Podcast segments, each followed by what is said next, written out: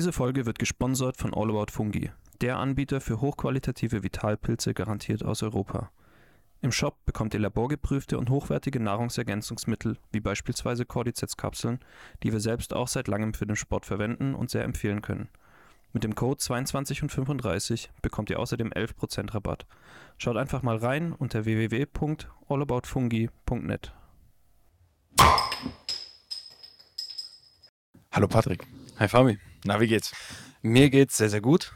Äh, wir haben Dienstag äh, und ich bin zur Abwechslung mal ausgeschlafen, bin fit. Wie geht's dir? Auch gut. Hab einen erfolgreichen äh, Tag hinter mir. Äh, aber ich bin ein bisschen aufgeregt. Ja, wir ja. haben nämlich heute eine besondere Folge. Wir haben heute einen Gast mit dabei. Hallo Chris. Grüßt euch, hi. Wie geht's dir? Gut, Vielen Dank. Und euch?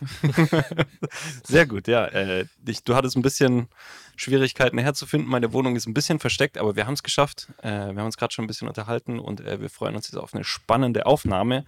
Aber vorher dürfen wir natürlich unsere ähm, selbst auferlegten Podcast-Regeln nicht äh, vergessen.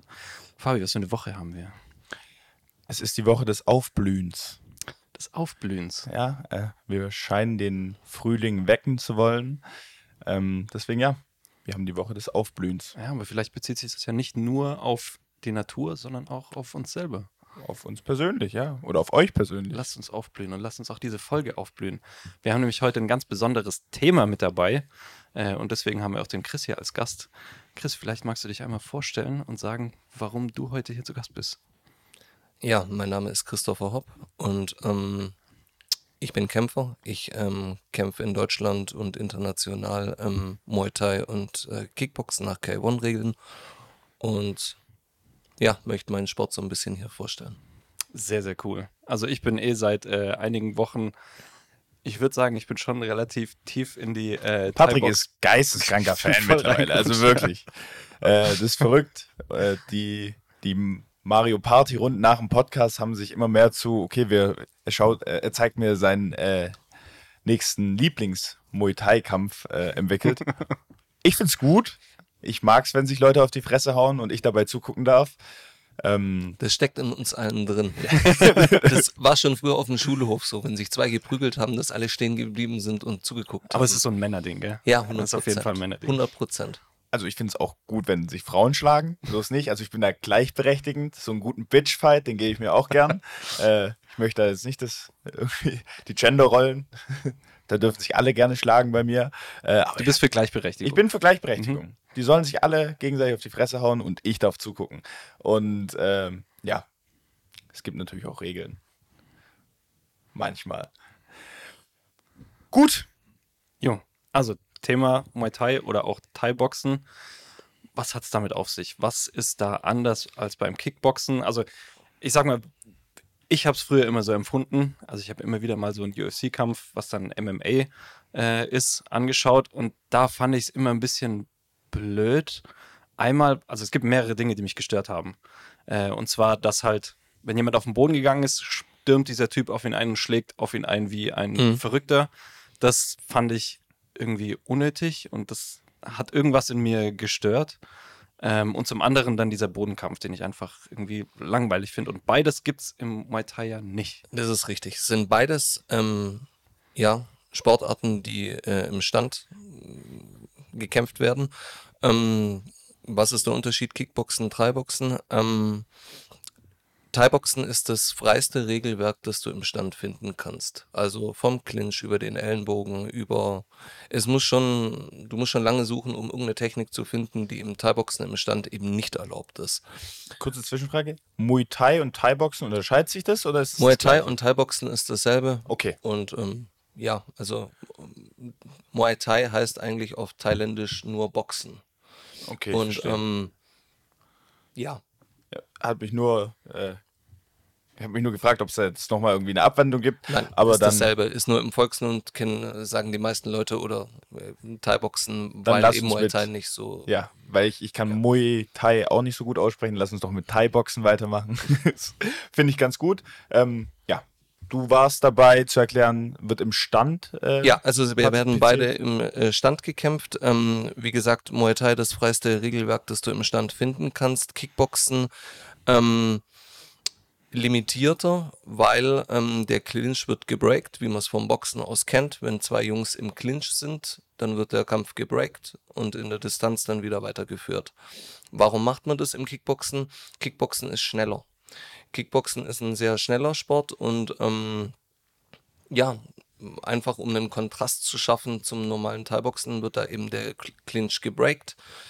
Ähm, Im Thai-Boxen darf man auf dem Stand werfen oder fegen. Das ist beides im Kickboxen nicht erlaubt. Ähm, und ähm, ja, das ist eigentlich so das, ähm, die, der Hauptaugenmerk, dass die Ellenbogen ähm, im Thai-Boxen erlaubt sind, im Kickboxen nicht und eben der Clinch. Ja. Vielleicht noch für den äh, Zuhörer da draußen. Clinch ist das, wenn sie sich so umarmen. Also Ja. Das, was man Wenn- beim Boxen immer kennt, wenn sie dann nicht mehr kennen und sich dann quasi so Ja. umarmen, wo der Ref dann normalerweise kommt und sie auseinander macht. Wo der Das- Zuschauer, der sich nicht auskennt, denkt, die ruhen sich gerade aus. Ja, ja, genau.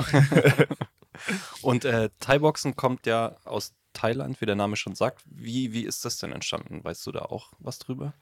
Ja, also ursprünglich ist es so, dass es ähm, eine Kampfkunst war, die vom Militär stammt. Und zwar war die Aufgabe, ähm, ein, eine Selbstverteidigungstechnik zu finden, mit der der Kämpfer sich verteidigen kann, wenn er seine Waffe im Kampf verliert.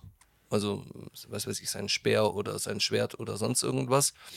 Und ähm, die Aufgabe von den Fußsoldaten bestand dahin, die ähm, Füße des Elefanten zu verteidigen, weil da oben saß einer drauf, hat mit Pfeilen geschossen oder sonst irgendwas. Und wenn der Elefant ähm, fällt, schlecht. Und ähm, der sollte eben auch, wenn er seine Primärwaffe verloren hat, sich möglichst effektiv ähm, verteidigen können. Und ähm, ja, daraus haben sie eben das Muay Thai entwickelt, das Thai-Boxen. Und Weiß man circa, wie alt es ist? Ja, das weiß man, aber ich könnte es jetzt nicht korrekt wiedergeben. Fair. so, eine, so eine grobe Schätzung reicht. Wir sind ein Podcast, der basiert auf Halbwissen. Äh, reden wir da von 100 Jahren oder Ich eher so 400, von... 500, also es war noch So, äh, okay. Reichsiam. Und ähm, ja, ähm, wie gesagt, die Thailänder ähm, sind mit dem Sport sehr verbunden und haben ähm, einen eigenen Feiertag beispielsweise, wo sie den Sport ehren. Ähm, sie schreiben ihm auch zu, dass sie ihre Unabhängigkeit von ähm, ähm, Myanmar und ähm, anderen Völkern, gegen die sie sich verteidigt haben, eben mit unter anderem diesem Sport zu. Und ähm, deshalb besitzt der Sport in Thailand einen besonderen Stellenwert, der jetzt erstmal für einen Außenstehenden so nicht ganz nachvollziehbar ist. Ist es noch krasser wie Fußball in Deutschland? Was heißt noch krasser? Also Fußball ist ja der Volkssport von, in Deutschland. ja, würde also ich in, sagen, Thai, ja? in Thailand ist Thai-Boxen auf jeden Fall Volkssport. Jeder zweite guckt's wie hier Fußball. Okay. Jetzt bist du natürlich kein thailändischer Fußsoldat im 16. Jahrhundert. Wie kam es denn, dass du dir gesagt hast, jawohl, ich mache jetzt Muay Thai? Ähm, also ursprünglich habe ich ähm, angefangen, Kampfsport ähm, mit Shotokan Karate, ähm, habe ich erste Kontakte gehabt. Wie alt warst du da? Ähm, ich hätte gesagt, da war ich so acht oder neun, irgendwas in die Richtung. Und ähm, ja, das war halt früher normal, dass man ähm, den Kindern einen Nicht-Kontaktsport ähm, ja, gegeben hat oder das, das war eine andere Zeit wie heute. Mal, ähm, hat, äh, Kinder sollten sich, ähm, sollten in dem Alter einfach noch nicht viel auf den Kopf bekommen in der Entwicklung und ähm, deshalb hat man ja einfach ähm, einen traditionellen ähm, Kampfsport meistens damals Kinder machen lassen und ähm, wo ich dann alt genug war, äh, war eben der Wunsch da nach einem Kontaktsport. Ich wollte immer mehr Sport, weniger Tradition. Ähm, jetzt habe ich natürlich mit Thai-Boxen trotzdem einen Sport gewählt, der eben sehr traditionsreich ist, aber es ist halt einer der wenigen, die halt vollkontaktbasiert sind. Und da habe ich mich in Herrenberg äh, in einem Gym, das Royal heißt, angemeldet und ähm, wollte Thai-Boxen trainieren. Und die haben zu mir gesagt, gibt im Moment nicht genug Interessenten da dafür. Und ähm, dann habe ich eben bis dahin äh, ja, Kickboxen ähm, gemacht. Das habe ich, äh, denke ich, so anderthalb bis zwei Jahre gemacht. Habe damals auch meine ersten ähm, Wettkampferfahrungen gesammelt. Ähm, habe damals äh, Leichtkontaktkämpfe, weil ich unter 18 war, ähm, gemacht, zwei, drei Stück. Gleichkontakt heißt dann mit, weiß ich noch, Face Shield, oder? Ja, also im Amateurbereich, also mit ähm, Schienbeinschonern und Kopfschutz und ähm, du darfst den Gegner nicht ausnocken und ähm, ja, es wird nicht im Ring gekämpft, sondern auf einer Bodenfläche. Ja, Quasi zum Rand hast. Ganz genau, zum ersten Erfahrungen sammeln und ähm, ja, habe dann daraufhin lange Zeit den Sport nicht ausgeübt, weil eben andere Sachen wichtiger waren, wie feiern gehen, ja, einfach, Du warst wahrscheinlich, Seine wie alt warst du? Jugendleben. 20? ja, genau, so 20. Seid ihr gegönnt. Und Mitte 20 ähm, oder mit 25 habe ich dann an einem, an einem äh, Weihnachten meine 90-Kilo-Grenze geknappt und ähm, ja, habe einfach gemerkt, ich muss jetzt irgendeinen Sport wieder anfangen, weil, ähm, weil ich zu fett geworden bin. Ah, krass. 90 Kilo sind lange her bei uns beiden. Ja, und wir, Wir wiegen sind beide, einiges drüber. Wir sind beide an. Bist du noch über 100? Ich bin noch über 100. Ja, ich bin so knapp an die 100. Ja. Äh, ja. Aber man muss dazu sagen, was kämpfst du aktuell? Ich kämpfe im Moment gerade auf 67 Kilo. Okay, okay, dann sind die 90 Kilo, um die vielleicht viel. mal ein bisschen ins Verhältnis zu setzen.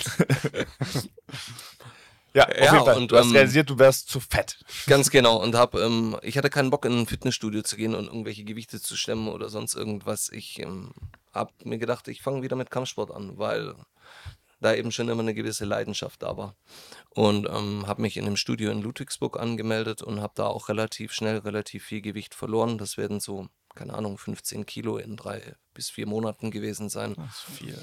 Und ähm, ja, bin da wieder von 0 auf 100 geschlossen. Also nicht wie es andere machen, so, keine Ahnung, Das- zweimal die Woche zum Sport. Hast dich nicht reingetastet. Nein, ich, ich, ich habe mich halt gleich wieder in den Sport verliebt äh, und wollte und wollte Gas geben und habe jeden Tag trainiert und ähm, Ja, du bist jemand, äh, der macht die Sachen entweder ganz oder gar nicht. 100 Prozent, ja. Ja. so bin ich auch. Wir haben uns auch als Vorbereitung, es gibt auf YouTube eine coole Doku über dich, über deinen letzten Kampf, da kommen wir nachher drauf äh, auch noch zu sprechen. Äh, die verlinken wir natürlich auch in der Beschreibung. Ähm, und da kam es aber auch rüber, dass du einfach voll drin bist und dann auch 100% gibst. Und ja, so bin ich auch. Äh, ich kann die Sachen nicht nur halb Ja, machen. entweder ganz oder gar nicht. So 100 halblebig. Prozent. Brauchst du gar nicht erst anfangen. Ähm, Finde ich gut. Das ist auch ein Mindset, was einem manchmal vielleicht ein bisschen im Weg stehen kann, weil, weil man eben dann schon relativ viel Pensum hat, wo dann halt auch wahrscheinlich, ich meine, das ist auch für den Körper nicht einfach, mal kurz 15 Kilo in drei Monaten abzunehmen. Ähm, aber auf der anderen Seite äh, macht so dann auch wieder richtig Spaß. Der Sport gibt einem viel zurück, auf jeden Fall. Das, was man reinsteckt, das kommt an einer anderen Stelle auf jeden Fall auch wieder zurück. Sei es jetzt der gesundheitliche Aspekt oder der psychische Effekt, dass es eben auch eine gewisse Confidence gibt. Und, ähm, ja, also ist es ist ein dankbarer Sport. Sehr, sehr cool. Jetzt- Also, und du bist dann voll wieder eingestiegen, Ja. hast dann Gewicht verloren und hast dann irgendwann gesagt, so, so, und jetzt will ich auch meinen ersten Fight. Das habe ich, also den Gedanken hatte ich eigentlich schon relativ früh. Ich habe irgendwie so angefangen mit, wollte eigentlich Gewicht verlieren und habe dann, ich behaupte, im ersten Monat schon die ersten Gedanken dran gehabt, ja, aber eigentlich könntest du ja auch nochmal kämpfen. So. Und man hat sich selber zu dem Zeitpunkt einfach noch gar nicht getraut, das sich selber auch so einzugestehen und dann auch laut auszusprechen. Aber der Gedanke war schon relativ früh da. Mhm. Und ähm, ja, dann ähm, bin ich irgendwann, ähm, habe ich den nächsten Wechsel gemacht. Ich bin in dem Gym nicht mehr weitergekommen, weil mein damaliger Trainer eben ähm, nicht wirklich interessiert äh, war, an Wettkämpfe zu gehen.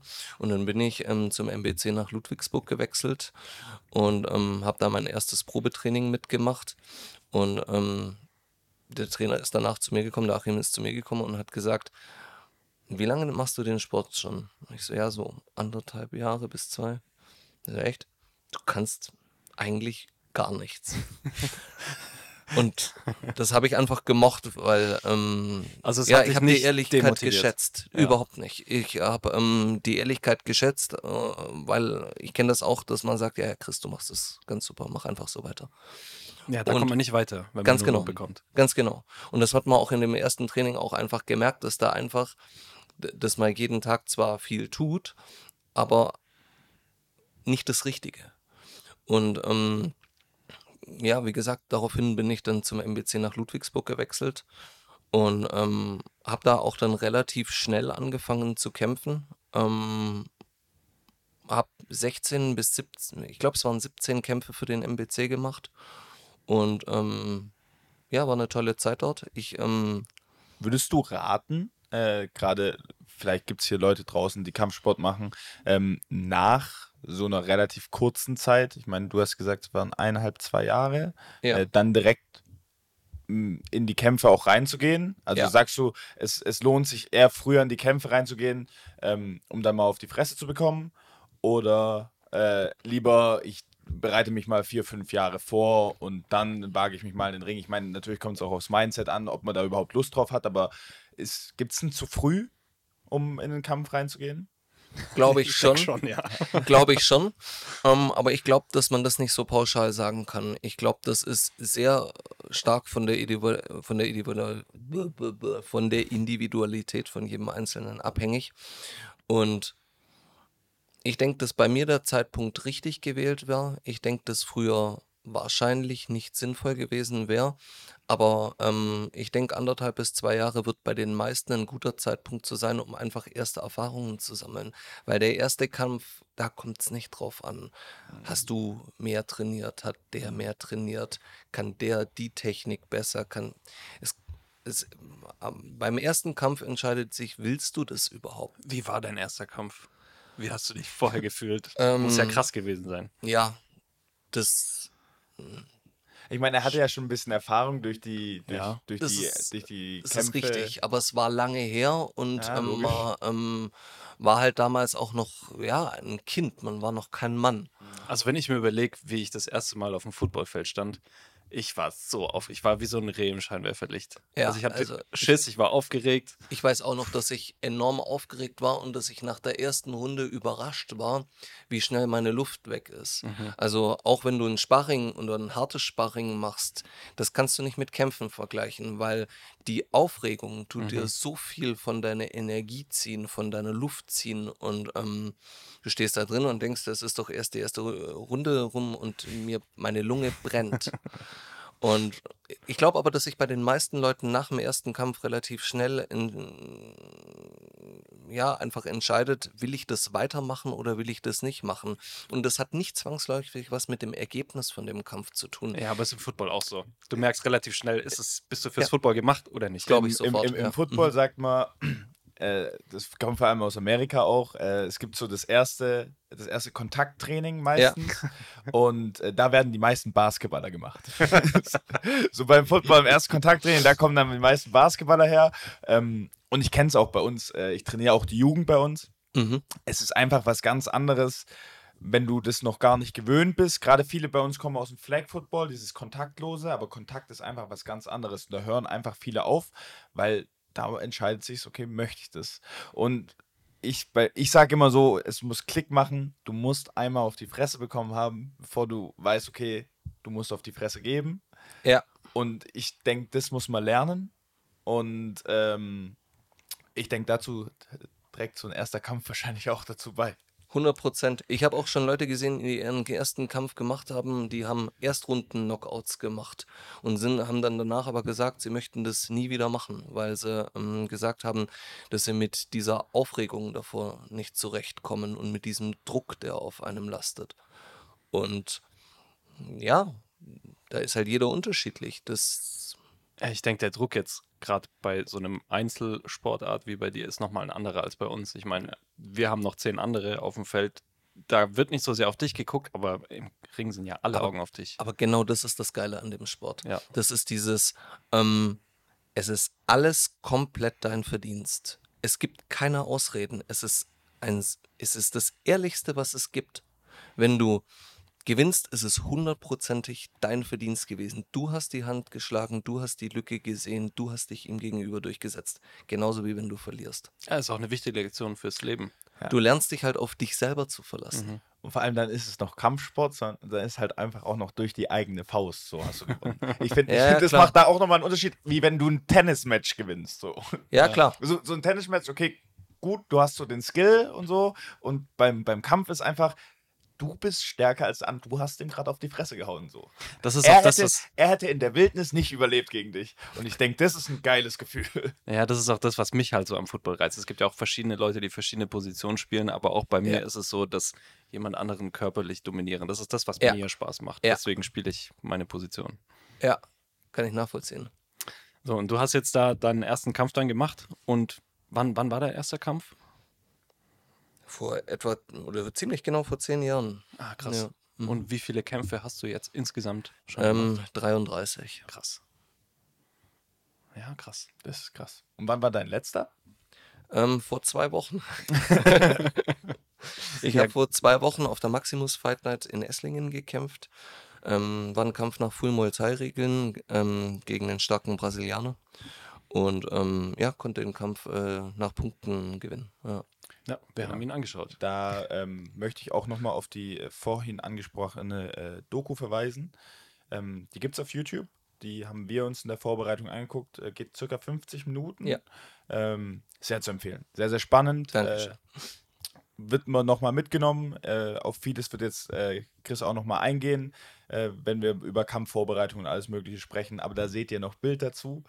Äh, mir hat es sehr gefallen. Es war keineswegs langweilig und du hast noch eine schöne Perspektive an äh, vom, vom, vom Ring quasi, von genau von der Seite. Bist noch mal ein bisschen näher dran als die anderen Kameras vielleicht, was auch noch mal sehr schön ist. Äh, und deswegen absolute Empfehlung, wenn ihr hier zu Ende gehört habt. Wichtig, ja, erstmal hier zu Ende hören.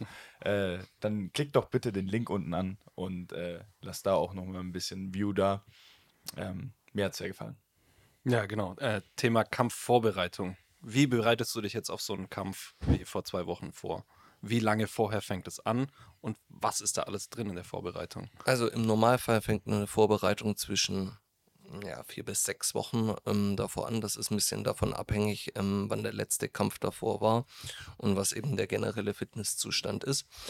Ähm, das ist, sagt man so, das ist eine Idealzeit für eine Vorbereitung, weil da kannst du von deiner Grundlagenausdauer bis hin ähm, ja, zu Spitzen, die du dann eben am Schluss setzt, äh, da ist genug Zeit für alles. Ähm, wenn man jetzt so wie ich einen Kampf vor zwei Wochen gemacht hat, dann wäre es nicht wirklich notwendig, weil ja die Grundlagenausdauer definitiv da ist und man im Prinzip ja jetzt nur noch eine Spitze setzen muss. Im Prinzip fängt man am Anfang äh, der Vorbereitung an, da ist noch Kraft, äh, Zeit für ähm, Krafttraining, da ist noch Zeit für lange Läufe mit einem Puls von, sage ich mal, 120, 130. Dazu so. hätte ich eine Frage. Ja. Und zwar, wir gehen jetzt zweimal die Woche ins Training. Ja. Wie oft gehst du ins Training? Ich gehe in der Wettkampfvorbereitung sechsmal die Woche ins Sechsmal die Training. Woche. Ja. Mhm. Und ich, also Patrick und ich gehen dann noch pumpen zusätzlich zu den zweimal die Woche. Du hast jetzt gerade Kraftsport angesprochen. Ja. Inwiefern spielt es eine Rolle? In jedem Sport spielt heute Krafttraining eine essentielle Rolle. Das ist, also egal welchen Sport man nimmt, wenn wir jetzt Golf nehmen. Ich spiele Golf. Ja, dann wirst du wissen, dass auch professionelle Golfspieler definitiv Krafttraining betreiben. Ja. Spezifisch, aber sie betreiben Krafttraining. Und so ist das hier im Prinzip auch. Wir, aber eben anders wie der klassische Disco-Pumper, sag ich mal. Also es ist nicht wichtig, dass du... Was drückst du auf der Bank? Also ich selber gar nicht so viel. Ich behaupte, ich behaupte, also was wird das sein? Vielleicht 60 Kilo? Also ich rede jetzt von 10 Wiederholungen oder sowas. Aber Fakt ist, dass das äh, klassische Krafttraining es so im Wettkampfsport, im Thai-Boxen zumindest jetzt nicht gibt. Ähm, wir machen mehr so eine Art Crossfit. Das bedeutet, wir ähm, gucken, dass wir ein bestimmtes Gewicht in einen bestimmten Zeitraum bewegen. Das ist eben am Anfang von der ähm, Vorbereitung mehr Gewicht und je weiter die Vorbereitung voranschreitet, desto weniger wird das Gewicht und je länger werden oder wie, desto kürzer werden die Zeiträume. Sprich, am Anfang ähm, fange ich gern mit ähm, ja, so klassischen Kraftausdauerzirkeln an, wo man ein Gewicht ähm, in mittleres äh, bis schweres Gewicht eine bis zwei Minuten lang bewegt, davon vier bis sechs Übungen und das drei Runden lang. Dann baut man das um und macht das Ganze nochmal. Ähm, dann hat man so ungefähr 50 Minuten gearbeitet und man bewegt aber das Gewicht die ganze Zeit einfach um ähm, ja, Kraft, aber vor allem eben auch Kraftausdauer zu generieren. Wenn die Vorbereitung weiter vorangeschritten ist, dann werden die Gewichte immer weniger. Da geht es dann eben dann darum, was weiß ich, das, was man so äh, aus dem Ding kennt, was weiß ich, Battle Rope, wo man das schnelle Seil eben so schnell wie möglich bewegt, um eben deinen Puls hochzubekommen. Mhm. Es geht nicht darum, jetzt noch einen Muskelaufbau zu betreiben, sondern eher den Körper an die Muskelübersäuerung zu gewöhnen und eben ähm, den Körper an dieses Hochpulsige gewöhnen. Also am besten 170, 180er Puls. Dass du quasi auf Limit immer noch gut performen kannst. Ja, ganz genau. Dann das Ganze in ähnlichen ähm, Zeiten, sage ich mal, wie, ähm, wie man dann tatsächlich auch kämpft. Das sind bei uns immer drei Minuten. Ähm, sprich, man tut vier Minuten arbeiten und gibt dem Körper dann dieselbe Zeit für die Regeneration, also eine Minute Pause, weil so es ist wie, ja auch, ne? Ganz genau, so lange habe ich auch im Kampf Pause und es geht eben in erster Linie darum, den Körper in, daran zu gewöhnen, in dieser einen Minute Pause den Puls so weit runterzubringen wie möglich.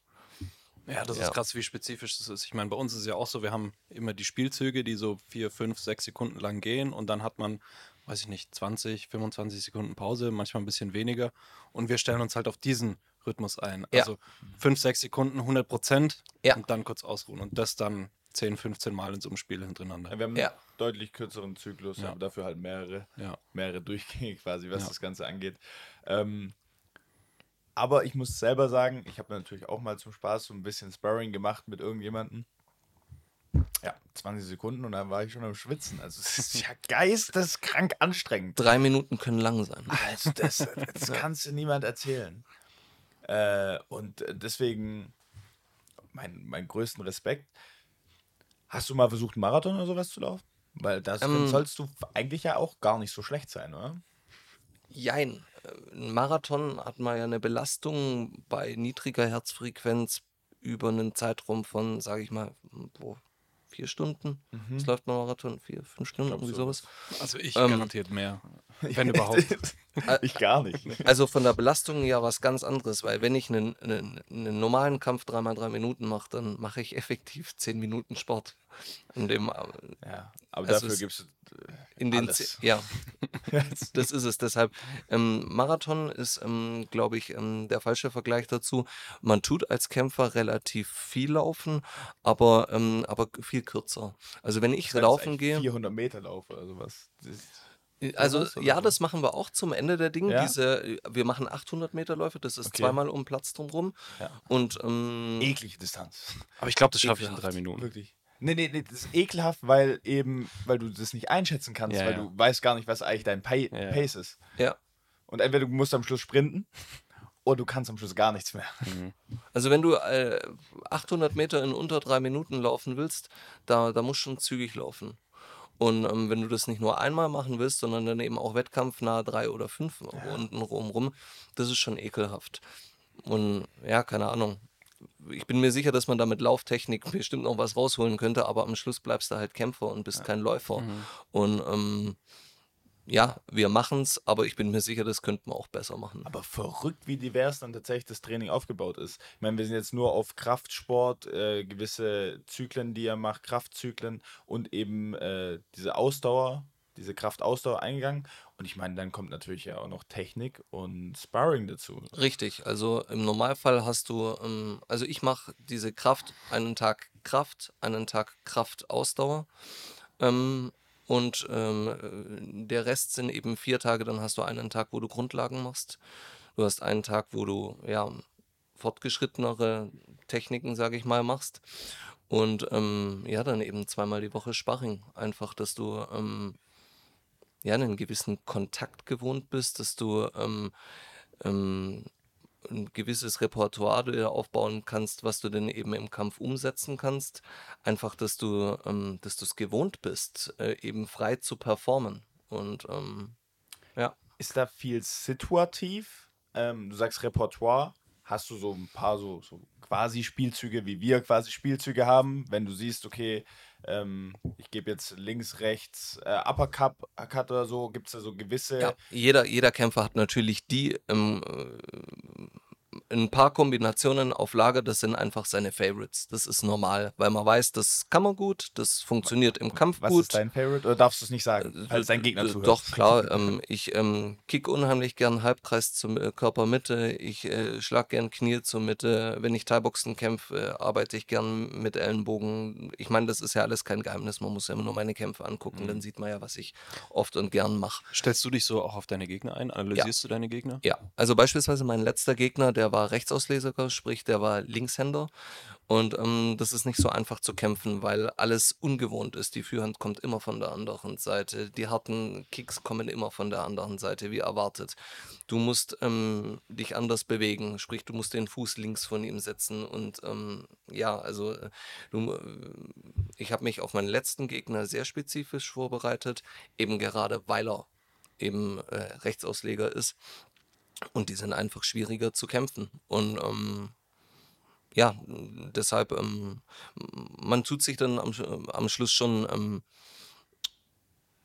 versuchen, so genau wie möglich auf den Gegner dann am Schluss einzustellen. Und hast ja. du dann noch wie, wie so einen richtigen Gameplan für den Gegner? So, hier attackiere ich jetzt nur mit Low Kicks oder hier arbeite ich eher mit den Händen? Ja, man, man guckt sich den Gegner an, guckt, was kann er gut, sprich, was wird von ihm kommen und überlegt sich, was wird gut bei ihm funktionieren aus deinem Repertoire.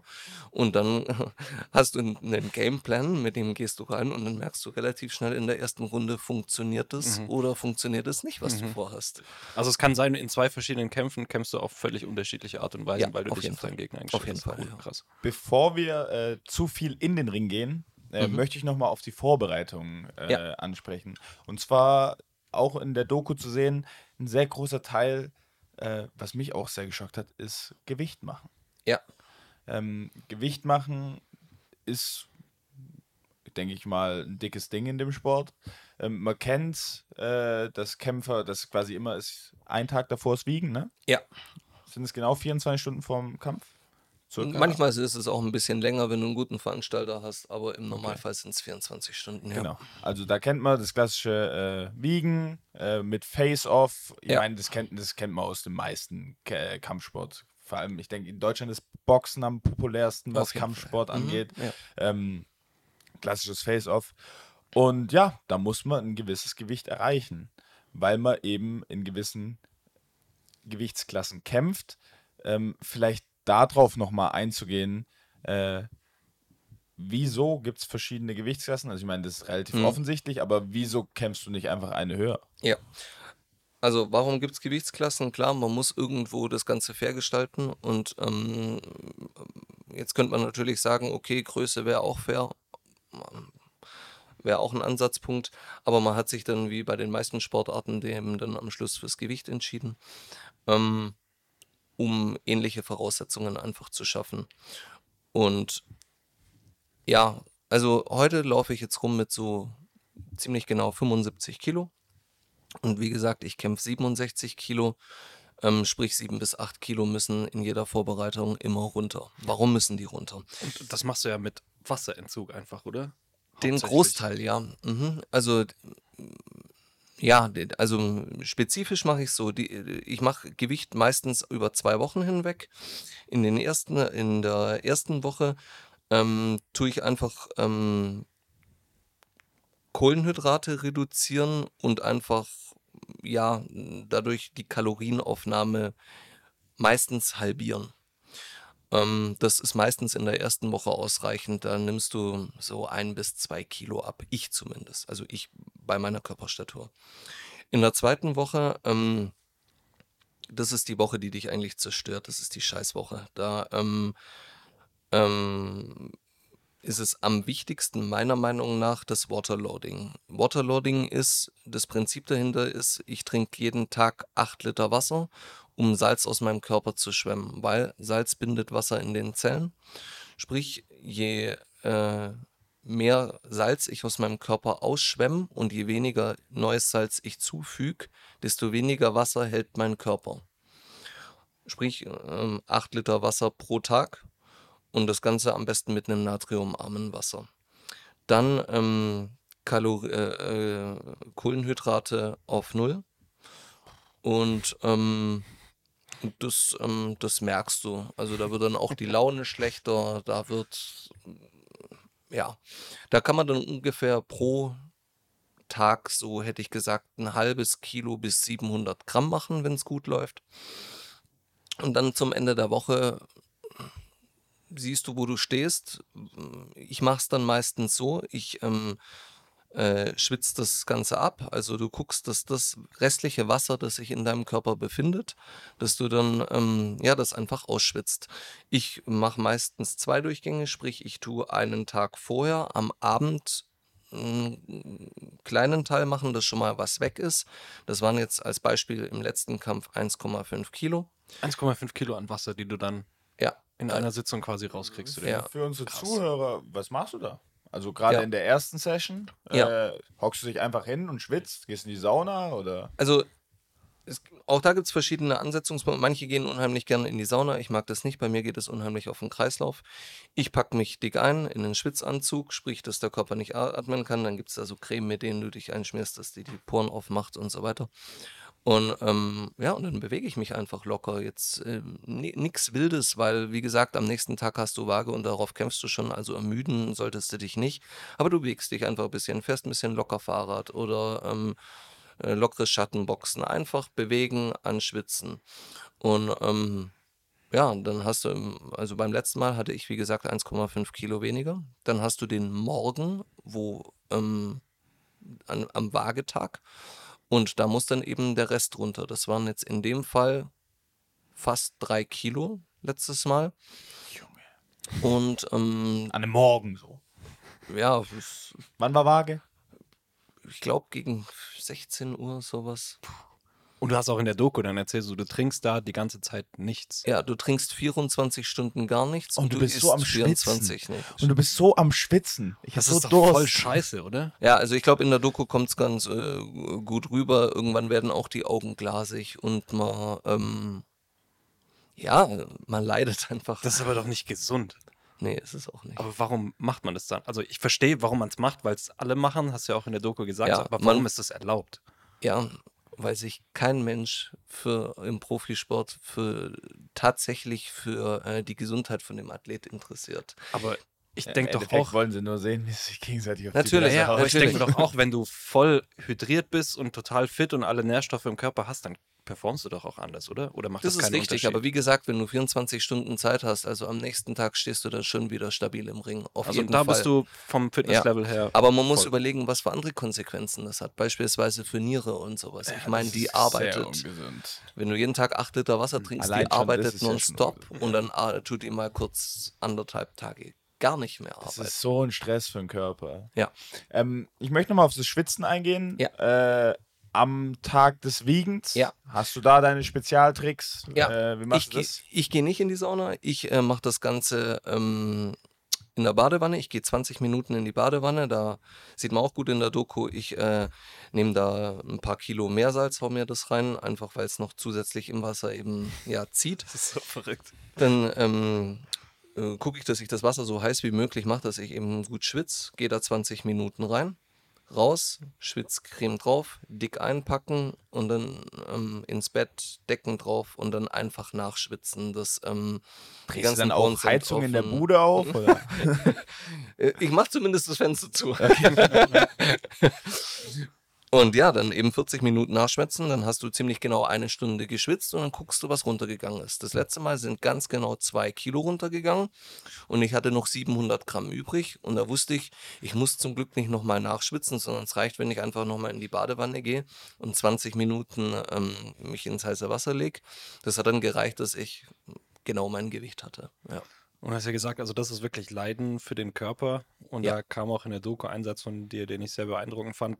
Das alles durchzumachen, ist halt dann der Unterschied zwischen jemandem, der das nicht will und einem Champion. ja. Dafür braucht man ja eine unglaubliche Disziplin. Ja, und Ja. mentale Stärke. Du Genau. musst es wollen. Hast du, das schon immer in dir oder hast du dir das antrainiert? Kämpfer bist du oder Kämpfer bist du nicht. Und das hat gar nichts mit Kämpfen im Ring zu tun, sondern so dieses Kämpfer sein. Ich glaube, du weißt, was ich meine. So dieses, ähm, Das Mindset. ja, so dieses ums Verrecken, das jetzt zu wollen. Ja, okay, Egal ich sag- welcher Widerstand da jetzt auf dich stößt, dass du den einfach zur Seite räumst, diesen Widerstand. Also Das auf dem Footballfeld, ja, okay, aber jetzt irgendwie dann Wochen vorher so hart diszipliniert darauf hinzutrainieren und so auf jedes Gramm äh, zu achten, also das, das habe ich nicht in mir. Ja, ich Also- denke, ich denk, es macht einen Unterschied, ob wir halt ähm, professionelle Muay Thai-Kämpfer sind oder bei Holzgerlingen Twister ein bisschen Football spielen. Ich denke, das kommt dann auf die Intensität an. Aber wenn wir jetzt zum Beispiel, wenn du jetzt in irgendeine NFL Practice Squad reinkommen wirst, dann wirst du da auch 100% geben. Ich Ja, bin mir auch denke, ziemlich kommt- sicher, dass die jetzt, an, also die müssen kein Gewicht wird. machen, aber die müssen ziemlich genau auch, ähm, behaupte ich, einen bestimmten Anteil von Körperfett erreichen, dass ja. sie eben dann eben sagen, äh, so hast du das Maximale aus äh, deinem, äh, aus deinem Naturell rausgeholt. Machen, nur in die andere Richtung müssen die Gewicht Ja, ja. machen. Man, Ja. man sieht relativ viele NFL-O-Liner, die ähm, nach ihrer aktiven Zeit äh, geisteskrank abspecken. Also die sind dann, nee, so, also die okay. O-Liner sind ja die dicken und die werden dann komplett dünn, weil die halt gez gezwungen werden, auf ihre 2,15 Meter, die sie eh schon haben, noch 8000 Kalorien am Tag zu essen. Ja, um klar, eben, krass, um eben ja. diese Monstermasse zu halten, wo Ja. sie halt am besten sind äh, auf ihrem auf ihrer Position. Und äh, da geht es halt in eine andere Richtung. Und ich denke, das ist dann auch ein Kampf, wenn du dann deinen achten Pudding reinschieben musst. Beim, bei, bei Kämpfern ist es so, nach den, ihrer aktiven Karriere geht es genau in die andere Richtung. das Die kann ich nehmen mir auch vorstellen. zu. ich. Aber wenn du die ganze Zeit über Jahre gezwungen wirst, quasi viel zu essen und deine 130, 140, 150 Kilo zu haben und damit Sport zu machen, dann bist du, glaube ich, ganz froh, wenn du nicht so viel essen musst. Ähm, aber du hast ja noch einen Punkt angesprochen. Also wir äh, in Holzgerlingen amateurmäßig, du machst es ja auch für Geld. Ja. Also bist, du bist im Prinzip Profikämpfer, kann Ja. man das so sagen? Ja. Ja. Also der Unterschied zwischen ähm, dem Amateur und dem Profi ist eigentlich in jedem Sport einmal das finanzielle Interesse. Im Amateurbereich ist ein geldwertender Vorteil, wenn man so nennen möchte, jetzt äh, Ja, ich denke, nicht gewünscht oder nicht erlaubt. Also wenn ich jetzt Deutschland, glaube ich, nirgendwo, außer beim Fußball, wo es tatsächlich so ist, wo, wo du da dein Handgeld bekommst, auch in den unteren Ligen. Da gibt es ja teilweise Kreisliga. aber sind das nicht A. Profis? Nee, nee, nee. Also da, da, da kriegst du, glaube ich, sogar ab der, ab der Kreisliga kriegst du pro Auflauf, kriegst du da Geld. Also es Mhm, kommt okay, auf die Mannschaft ja. an. Mhm. Ist dann nur so ein Handgeld Ja, ja, und so dieses, okay, du kriegst 10 Euro für Startelf und da geht es dann ja potenziell höher. Also ich glaube, ab sechste Liga oder ähm, was ab fünfte Liga kannst du da tatsächlich sogar von leben. Ja, Hier in ist Deutschland. möglich. Das ist verrückt, was da im Fußball geht. Ich meine, wir sind jetzt beide Nischensportarten. Da ist halt die Frage, ab wann wird es tatsächlich professionell, ab wann spielt da Geld eine Rolle? Und ich meine, du hast ja scheinbar den Schritt von Amateur in Profi geschafft. Ähm, nimm uns da vielleicht mal ein bisschen mit. Ja, also es ist jetzt nicht so, dass man als Amateur starten muss und dann irgendwann Profi wird, sondern man sagt, mh, der Unterschied zwischen Amateur ist einmal das finanzielle Interesse. Das andere ist, dass der Amateur durch Änderungen der Regeln geschützt wird.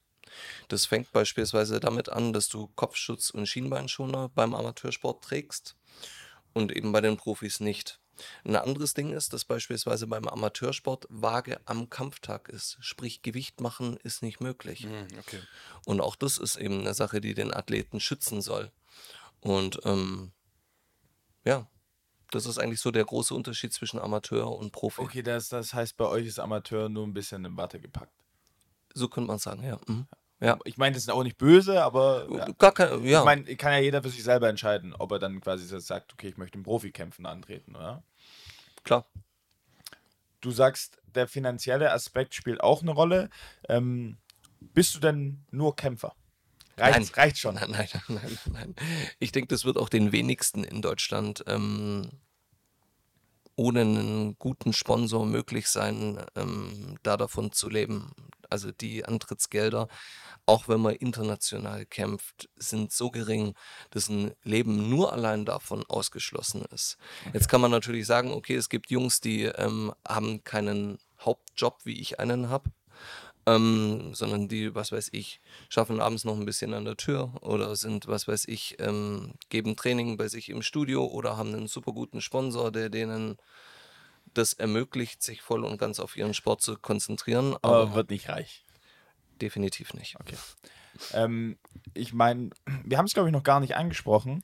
Äh, Im Ring, wirst du als äh, Crazy Chris äh, Ja. begrüßt. Das ist ja dein äh, Kämpfername, kann man das so sagen. Ja. Mhm. Was macht äh, Crazy Chris, wenn er nicht im Ring steht? Beruflich. Ja, was ist dein 9 to 5? Ja, ich, ich bin ITler. Also wirklich komplett, komplettes Gegenteil. total. Ähm, verrückt. Äh, Gibt es da, würdest du sagen, es ist stressig, dein normales Leben mit deinem sportlichen Leben zu verbinden oder hast du da mittlerweile eine ganz gute Ebene geschaffen? Dadurch, dass ich das eben ähm, schon nicht erst seit gestern mache, sondern eben auch nach zehn, äh, zehn Jahren, dann ähm, weiß ich, in welchen Phasen im Leben es ankommt, äh, seinen Fokus wo zu setzen. Ich denke, das ist das Wichtigste, wenn man eben noch einen festen Job hat, dass man eben weiß, wann muss man seine Energie wo einsetzen. Ähm, organisatorisch, klar, ist es schwierig, weil der Tag hat nur 24 Stunden. Und du brauchst ein gutes Zeitmanagement, um alles am Schluss unter einen Hut zu bekommen. Weil es, wie gesagt, es ist ja nicht nur damit äh, getan, dass du ins Training gehst, sondern du musst vorbereiten, nachbereiten, du musst essen, du musst. äh, Ja, es gehört ein bisschen was dazu und das braucht alles Zeit. Und, ähm, aber wenn man will, findet man einen Weg. Wie immer. Kurze Werbung. Dieser Podcast wird gesponsert von Moe's Steakhouse, dem perfekten Ort für alle Fleischliebhaber in Holzgerlingen und Umgebung. Hier wird regionales, qualitativ hochwertiges Fleisch serviert und auf den Punkt zubereitet. Besucht Moe's Steakhouse in Holzgerlingen und genießt auf der Dachterrasse euer köstliches Steak mit Blick auf die Region. Werbung Ende. Jetzt ist dein letzter Kampf zwei Wochen her. Wann ist dein nächster Kampf? Ich ähm, ja, kämpfe am 16.03. Ähm, bei der Bodensee Fight Night in, äh, ja, in Überlingen, das ist unten am Bodensee. Und ähm, ja, kämpfe da äh, zum allerersten Mal um die Weltmeisterschaft. Das ist krass. Also was bedeutet das? Ist das, also ich weiß, ähm, bei, bei äh, Kampfsport generell ist es ja auch so, es gibt verschiedene, wie nennt man das, Föderationen. Ja, also verschiedene Verbände, ja. mhm. Genau. Und bei dir ist es jetzt ein Kampf um die Weltmeisterschaft. Was, was bedeutet das? Also was heißt es, wenn du gewinnst, bist du dann die Runde weiter oder wie, wie läuft das? Ja, also wie, wie gesagt, es, es gibt, der Sport ist bei uns so klein, dass es nicht irgendwelche großen Ranglisten gibt oder dass es Bezirksebene, Landesebene, das, das gibt's alles nicht, wie beim Fußball. Das ist hier alles viel kleiner. Ähm, es hat auch nicht dieselbe Wertigkeit wie jetzt eine Goldmedaille bei den Olympischen Spielen. Wenn ich bei den Olympischen Spielen ähm, Gibt es da Muay Thai? beispielsweise, nein, leider nicht. Ähm, sie streben eine, ähm, äh, eine Anerkennung an, aber ähm, dazu muss man eben zeigen, dass man nicht nur nationale, sondern eben internationale gewisse Verbandsstrukturen aufweisen kann Okay. und der Sport eine gewisse Relevanz besitzt. Und ähm, da sind wir zu weit davon weg. Und ähm, ja, wie gesagt, auch da wären wir dann wieder im Amateursport, weil, ja, aber, ähm, aber ja, ähm, es hat nicht dieselbe Wertigkeit wie eine Goldmedaille bei den Olympischen Spielen. Es gibt leider oder äh, es gibt leider viele Verbände in dem Sport und nicht jeder Gürtel hat dieselbe Wertigkeit. Am Ende des Tages kommt es da aber auch tatsächlich nicht dran, weil äh, drauf an. Es ist, ähm, wie gesagt, ähm, jetzt kein Wald- und Wiesenverband, für den ich jetzt äh, den, den im Titelkampf bestreite. Äh, ich ähm, kämpfe äh, nach äh, Version der AFSO und ähm, ja, das ist ein Weltverband. Und das heißt, ist denn das dann verschiedene Runden? Also was passiert äh, jetzt am 16.? Ich werde übrigens auch da sein und mir den Kampf angucken. Da freue ich mich schon sehr darauf. Das ist ja äh, ein Riesen-Event scheinbar, oder? Ähm, ja, es äh, werden 1000, äh, also es werden 1500 Karten verkauft. Ich war auch schon auf deutlich größeren Veranstaltungen. Ich habe beispielsweise Ende des Jahres ähm, in der Slowakei gekämpft. Äh, da habe ich vor 5000 Leuten gekämpft. Das ist Heftig.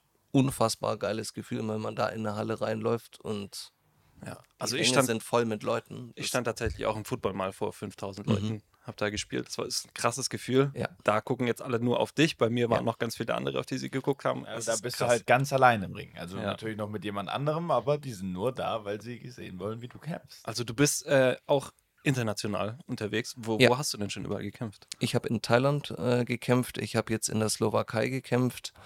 Ähm, ja, das waren jetzt so die ersten Anfänge international. Und jetzt da vor 5000 Leuten, das muss ja krass gewesen sein. Was das war denn so? Gefühl, ja. War das dein krassester Kampf, dein, der beste Kampf, den du hattest, vom Erlebnis her?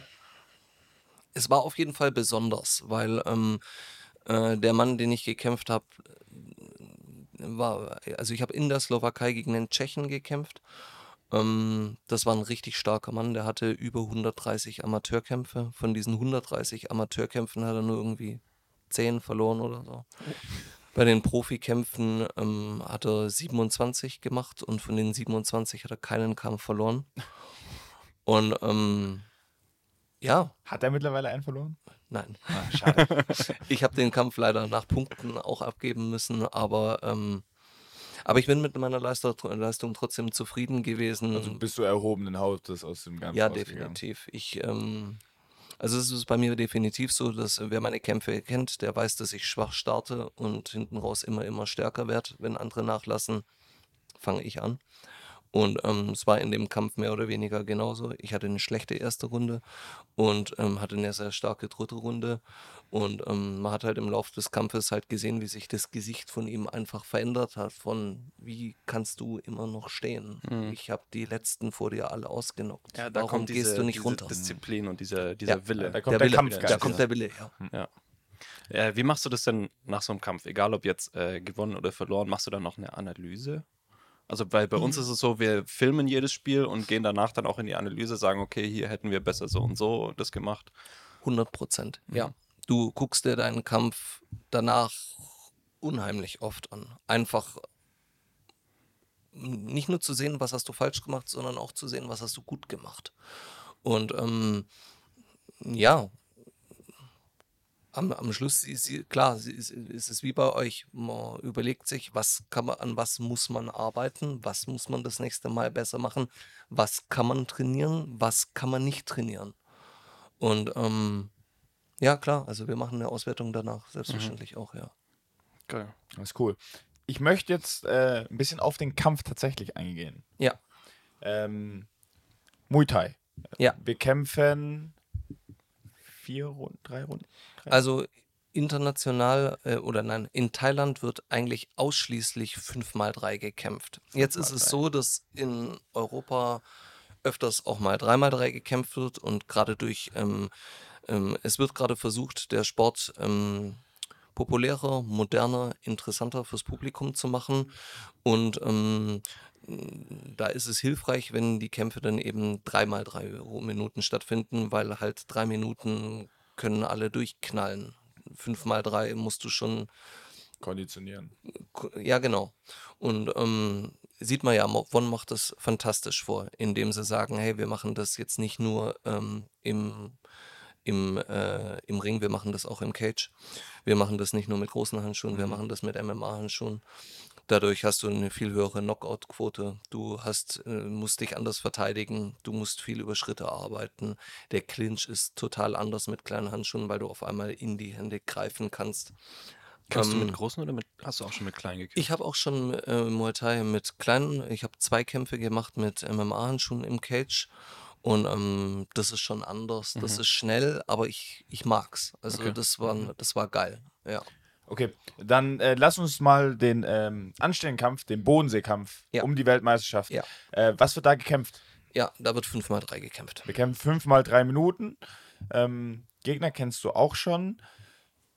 Vorbereitung, ich meine, du hattest jetzt erst den Kampf. Äh, Vorbereitung sollte dann trotzdem jetzt demnächst mal losgehen, oder? Ich habe mit der äh, Vorbereitung schon gestartet. Du bist schon ja. drin? Ich, ähm, ja, klar. Und jetzt ähm, wird mir halt intensiver, ja. Mhm. Okay. Dann, ähm, wir haben es besprochen, äh, einen Tag davor gehst du runter auf deine 67 Kilo, um dann Ja. quasi beim Wiegen dort zu sein. Ähm, was mich interessieren würde, ich meine, klar, du wiegst dich dann, aber dann hast du dieses Face-Off. Ich meine, klar, für die Zuschauer sehr, sehr interessant. Die sehen sich erstmal und man sieht dann ja auch viel, da mucken ja manche rum und was Ja. weiß ich, dass da sowas passiert. Was geht da durch deinen Kopf? Ist es, ist es so ein dickes Ding für dich als Kämpfer, wo du dem tatsächlich in die Augen guckst? Musterst du ihn? Ähm, machst du irgendwelche Faxen? Zwinkerst du ihm zu? Gibst du Irgendwelche ihm Mindgames. Küsschen oder sowas? Es kommt ganz auf den Tag an. Also es gibt Tage, da stehst du auf die Waage und bist eigentlich ganz woanders, weil ähm, du halt seit, was weiß ich, 30 Stunden nichts mehr getrunken hast. Du bist natürlich auch völlig im Arsch. Ne? Und ähm, aber es gibt andere ähm, Tage, da stehst du vor dem und willst ihn mit deinem Blick einfach vermitteln, dass du ihn am nächsten Tag fressen willst. Okay. Also klar, willst du ihm auf jeden Fall deine Überzeugung zeigen. Confidence spielt da eine Auf Rolle. jeden ne? Fall du- hundertprozentig. musst Du rein. willst sagen, guck, hier bin ich. breite Brust. Du, und du hast überhaupt keine Ahnung, wer morgen kommt. Du weißt gar nicht, was morgen passiert. Ja, aber es verändert sich ja auch nochmal was von dem, okay, wir gucken uns ins Gesicht bis zu, Ja. wir kämpfen am nächsten Tag. Ja. Ähm, du sagst, du gehst auf 67 Kilo runter. Mit wie viel Kilo stehst du im Ring? Mm, wahrscheinlich so mit, also mit 73, 74 werde ich wieder im Ring Also stehen, krass. ja. Mm, Also, dass da schon nochmal 6, 7 Kilo draufgehen. ja. Ähm, ist schwierig zu essen dann so? Oder freut Am Anfang sich? ja. Ja? Also äh, ja, nee, das, man, man denkt nichts anderes mehr wie Essen oder und Trinken. Trinken ist noch schlimmer. Und ähm, man fängt dann wieder was zu essen, aber dadurch, dass man eben so lange nichts mehr gegessen hat und so wenig Kalorien aufgenommen hat, ist der Magen unheimlich geschrumpft. Logisch. Und ähm, du hast aber Lust und ähm, nimmst dir Berge an Essen mit, was du alles niemals essen kannst. und dann isst du ich. gefühlt zwei Müsli-Riegel und du bist so satt. Okay, krass. Und ähm, de deshalb ist es wichtig, das Aufladen ist ähm, ebenso eine Kunst wie das Abnehmen. Ähm, du im Normalfall geht dann dein Kreislauf super hoch, dir geht es dann super schlecht. Du musst dann im Zwei-Stunden-Rhythmus essen. Du musst kontinuierlich trinken, du musst kontinuierlich essen. Also da gibt es auch einen Kleine Plan für. Portionen. Mehr oder weniger schon, ja. Mhm. Ja. Okay, wir gehen davon aus, es läuft alles optimal. Ja. Du hast deine 74 Kilo, du fühlst dich fit. Äh, Ja. Wir wachen morgens auf äh, und dann, was machst du am Tag vom Kampf? Also morgens äh, stehe ich ähm, auf und das Erste, was ich meistens mache, ist, ich gehe anschwitzen. Also ich gehe einmal raus und bringe den Puls einmal hoch, damit der Körper nicht einen ganzen, ja, einfach, dass der Körper mal aufwacht. Ich mache das meistens so, ich gehe raus und tu genau diese Distanz Schattenboxen, die ich kämpfe. Einfach, dass der Körper weiß, okay, heute Abend ist das wieder gefordert. Dann gehe ich duschen, dann gehe ich was essen. Und dann versuche ich einfach, mich so wenig wie möglich an dem Tag zu stressen. Weil, Wie stellst du dich mental dann auf den Kampf ein? ja, ich, ähm, Gibt es da spezielle Übungen, die du auch schon vorher irgendwie für, für, fürs Mentale machst? ich bin mir sicher, dass man das viel besser noch machen kann, wie ich das im Moment gerade mache. Ich mache tatsächlich in die Richtung gar nicht so viel, obwohl es in vielen Sportarten tatsächlich Mentalcoaching und was weiß ich was alles gibt. Wird meist Tats- unterschätzt. wird brutal unterschätzt, weil, wie gesagt, ich bin der Meinung, dass 80 Prozent der Kämpfe von demjenigen gewonnen werden, der an dem Tag es nicht nur mehr will, sondern unter den stressigen Bedingungen schafft, seine Leistung abzurufen. Und das schaffst du meistens einfach dadurch, indem du indem du ruhig bist, indem du eine gewisse Confidence hast, indem du ähm, ja einfach einfach weißt, wer du bist und weißt, dass du das heute Abend durchsetzen kannst. Ich bin mir sicher, dass es da tolle Übungen für gibt. Ich Ich mache tatsächlich nicht viel. Du scheinst Ja. es ja auch so ganz gut hinzubekommen. Ne? Ähm, wir, wir, wir begleiten dich weiter auf deiner Reise. Wir fahren hin äh, zur Halle. Ja, Äh, vermutlich bist du dann mit deinem Team. Ähm, Finde ich äh, mit der überragendste Ausschnitt äh, aus der ganzen Doku, äh, wie dann dich äh, ein Kollege von deinem Team nochmal heiß macht vor dem Kampf. ja. Sehr, sehr motivierend. Äh, man fühlt sich, als würden wir, würden wir daneben stehen. Äh, Finde ich sehr, sehr cool. Nimm uns, nimm uns die Momente vor, vor dem Rauslaufen mit. Vor dem, wie, wie kriegst du es hin, dass du deinem Körper bewusst machst, ey, du wirst dir jetzt gleich richtig, richtig auf die Fresse hauen mit irgendjemand anderem.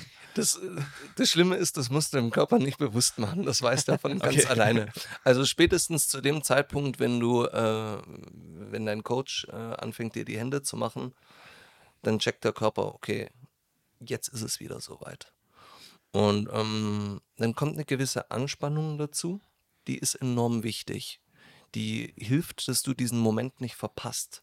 Weil ähm, ich glaube, wenn man zu locker, zu ruhig an die Sache rangeht, kann es sein, dass du diesen Moment, wo du auf Zündung sein musst, einfach verpennst. weil es hat ja einen Sinn, dass wir in der Kampfsituation Adrenalin und sowas alles ausschütten. Das hat ja, macht ja evolutionär total Sinn. Und ähm, da ist es auch so, du musst diese Aufregung und mitnehmen und gut nutzen. Nicht von ihr einschüchtern lassen, sondern die ist da und die hat ihren Sinn und das ist alles okay, so wie es ist. Dann fängst du an, dich locker warm zu machen, haust die ersten Prat äh, Hände an den Pratzen und merkst halt, ich bin da. Und du musst es ja schon dann gut timen, dass du nicht schon vorher irgendwie eine Minute oder zwei vorm Kampf so den höchsten Grad an Adrenalinausschüttung hast, sondern dass es genau on point dann, wenn es losgeht, dann willst du ja komplett da Ja. und ready sein. Ja. Machst du da irgendwas? Oder passiert es irgendwie automatisch bei dir? Das kommt automatisch. Also spätestens ab dem Zeitpunkt, wenn du dann aufgerufen wirst und rausläufst, das Gefühl in dem Moment, die ganze Aufregung, die ist ab dem Zeitpunkt weg. Weil diese ganzen, ja, auch Selbstzweifel und alles, was eben davor so an mentalem Shit in deinem Kopf abgeht, ist ab dem Zeitpunkt einfach weg. Weil äh, ab dem Moment äh, weißt du, was zu tun ist. Du läufst da jetzt raus und wir kämpfst. ähnlich, ne? Wir Ja. laufen ja auch raus beim Football. Die Sache ist, es dauert dann halt noch mal ein bisschen, bis es dann tatsächlich losgeht. Ich meine, bei dir ja auch. Aber ich denke, bei uns ist es verkraftbarer, wenn man mal mental am Anfang nicht da ist. Ja, also ich kenne es von mir, äh, wenn ich dann zum ersten Spielzug auf dem Feld stehe, Gott, bin ich nervös. da bin ich auch noch nervös und es braucht dann so den ersten Hit, das erste Mal, dass ich eine abkrieg oder eine austeile Ja. und dann bin ich da. Und ab dann ist es auch keine Aufregung mehr, dann bin ich einfach da, bin fokussiert und Ja. dann kann es losgehen. Bei uns Prinzip. auch immer so. Ich mache ja, bei, ich bin ja meistens beim Toinkos dabei. Und dann sage ich immer so, okay, Bei was? Beim Toinkos? ja, Cointoss. so rum. Äh, dann sage ich auch immer meistens, okay, ey, Defense soll anfangen, weil ich selber, ich denke mir so, nee, ich möchte nicht als erstes den Ball in der Hand haben. Äh, lass, lass die mal machen, lass ein bisschen Zeit darum gehen, weil da ist dann tatsächlich die Nervosität auch da. Und äh, dann denke ich mir so, okay, erstmal ein bisschen reinfinden, reingrooven. Und das erste Play ist meistens nichts. Also selten, dass da äh, wirklich was abgeht. Natürlich fatal, wenn äh, das erste Play in Anführungszeichen bei dir nichts ist, weil dann kriegst du einen auf die Fresse. Ja. Ähm, ich habe noch eine Zwischenfrage. Zu welcher Musik läufst du ein? Immer zu Metal. Immer zu unterschiedlichen. Ich habe Bist du keine. Metaler? Ja, ja. Geil. Also, ähm, ich habe kein spezielles Lied. Es gibt Jungs, die laufen immer zum selben Ja. Lied ein.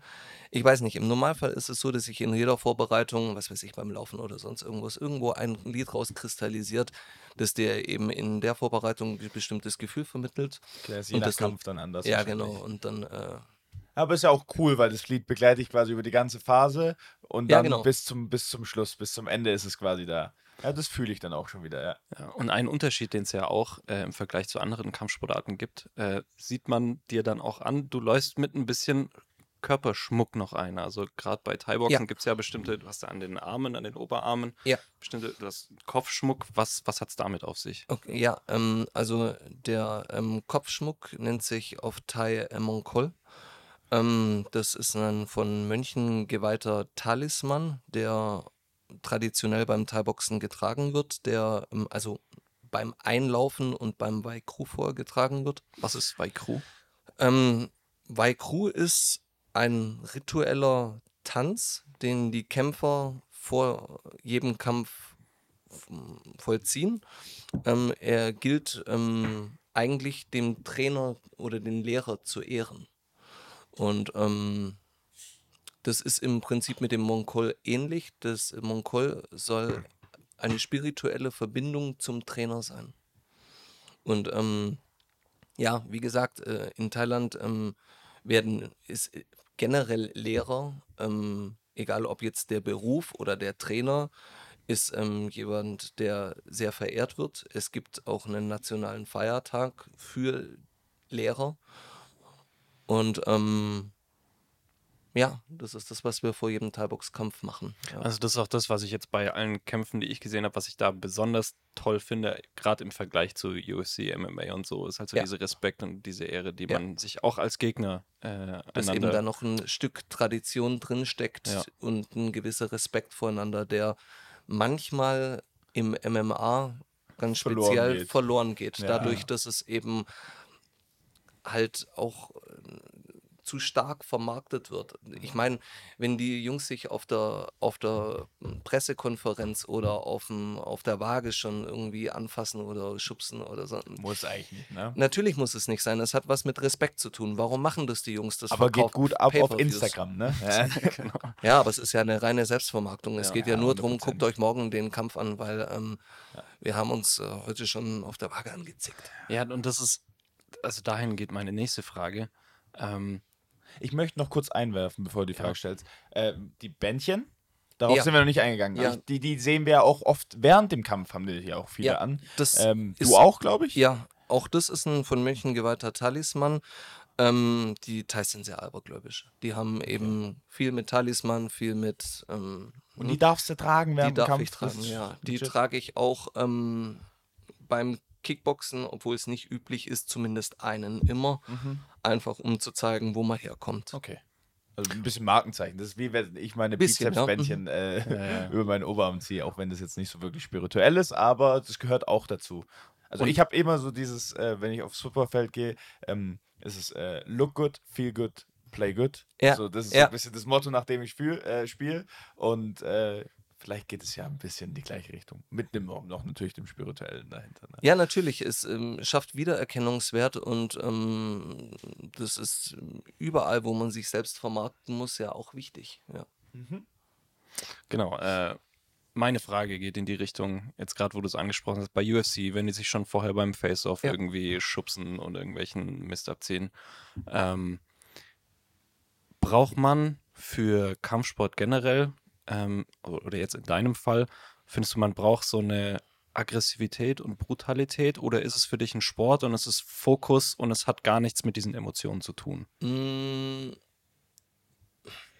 schwierig. Da gibt es ein guten, gutes Zitat, ich kann es jetzt nicht hundertprozentig wiedergeben, aber ähm, es geht so nach dem Motto, äh, better to be äh, a warrior in a garden, be a garden in a war. Und ähm, ich glaube, dass äh, die besten Kämpfer die Jungs sind, die eine gewisse Aggressivität in sich tragen, die sie lernen, durch den ähm, Sport zu zähmen. Als jemand, der das gar nicht in sich trägt und das aber dann im Kampf irgendwie generieren muss. Weil am Schluss bleibt's, äh, ist es das, was es ist. Es ist ein Kampf. Und du musst dich körperlich jemandem anderen gegenüber durchsetzen. Und das tust du durch Aggressivität. Du bist derjenige, der in den Vorwärtsgang gehen will. Du bist derjenige, der sich durchsetzen will. Du willst dem anderen wehtun. Aber das ist krass, so hätte ich dich zum Beispiel gar nicht eingeschätzt. Ja, tun die wenigsten. So, Das- ich gehe ich ja, geh, ja. ich geh mit ITler mit, wirklich. Ja, ja. Und äh, also wirklich, du siehst aus wie der liebste, liebste Deutsche, den ich kenne. So. dass, dass du mir erzählen willst, dass du Thai-Box mal. Ich habe es Gott sei Dank auf Video gesehen, weil sonst hätte ich vermutlich auch nicht geglaubt. Aber Das- so kann man es vielleicht auch unterschätzen. Und 100 Prozent. Und ich denke, vielen Gegnern geht's oft, ja? Unterschätzt. So Hast oft. oft die Underdog-Mentality, ja? Ja, 100 Prozent. Ja. Ja. Wir sind auch lieber Underdog. Ja, Underdog macht viel mehr Ja, Spaß. der Underdog ist im, immer der Geile. Es ist Lieber mit Rücken an der. Wand. Du kannst nur gewinnen. Ja, genau, du kannst nur gewinnen. Wo ich jetzt in der Slowakei gekämpft habe, ich habe wie gesagt vor 5000 Leute gekämpft, äh, gekämpft gegen einen Tschechen in der Slowakei. Das war so ein Sinti und Roma. So. Warst du, warst du, warst du Fischfutter? Haben die dich so ein bisschen behandelt? Oder hat man sich, kam man sich ein bisschen so vor nach dem Motto? Ja, ja, total. Also ich habe halt auch gemerkt, dass die Jungs davor in der Kabine oder so, ah, der kämpft gegen den ungeschlagenen Champion und so, die, die haben einen nicht ganz ernst genommen. Okay. Und, ähm, und nach dem Kampf war so viel Respekt da. Umso schöner. Das, also man hat das so stark gespürt, wie sich, ähm, du bist eben dort rausgelaufen, kein Mensch kennt dich in dem Land. Ich bin rausgelaufen zu äh, Deutschland von Rammstein Geil. und, ähm, und, und bin da rein und es ist halt mucksmäuschenstill in der Halle und dann läuft äh, der Kollege aus Tschechien rein und du merkst, wie laut es in dieser Halle wird. Ja, Den Respekt, den hast du dir verdient. Und ja, genau. Und du Earned gehst am not Schluss given. raus und ähm, die Leute, also nicht nur mein Gegner, sondern auch die Jungs in der Kabine oder Zuschauer, die sich dann danach getroffen haben und Fotos machen wollten oder so. Das, du merkst halt einfach, was für ein riesen Respekt danach da war. Und ähm, das ist ein irres Gefühl. Das heißt, du warst ein eigentlich, eigentlich ein Gewinner, obwohl du rein theoretisch den Kampf verloren hast, aber du hast auf jeden Fall sehr Ich viel mich nicht- Respekt gewonnen. Ja, ich habe mich, äh, das hat mein Coach so mehr oder weniger äh, in dem Afterfight-Post auch auf den Punkt gebracht. Wir haben den Kampf zwar verloren, aber den Respekt dort gewonnen, ja. Sehr schön. Sehr, sehr geil. Ich möchte nochmal äh, wieder zurückkommen. Wir treten in den Ring. Ja. äh, es geht los. Mich würde interessieren, äh, wir haben vorher drüber geredet, logischerweise hast du ein bisschen Kampfplan, äh, es weicht ab. Äh, du sagst erste Runde meistens bei dir nicht so gut. Ja. Ähm, du kommst raus nach der ersten Runde, bist wahrscheinlich Puls auf 180.